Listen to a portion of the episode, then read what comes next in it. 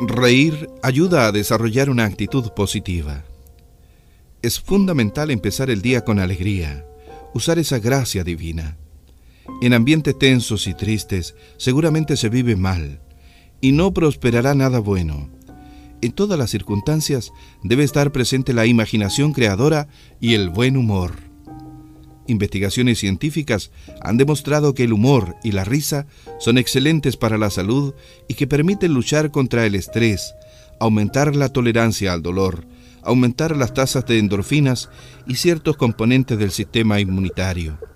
Una actitud humorística en la vida permite reducir el estrés y mejorar indirectamente la salud.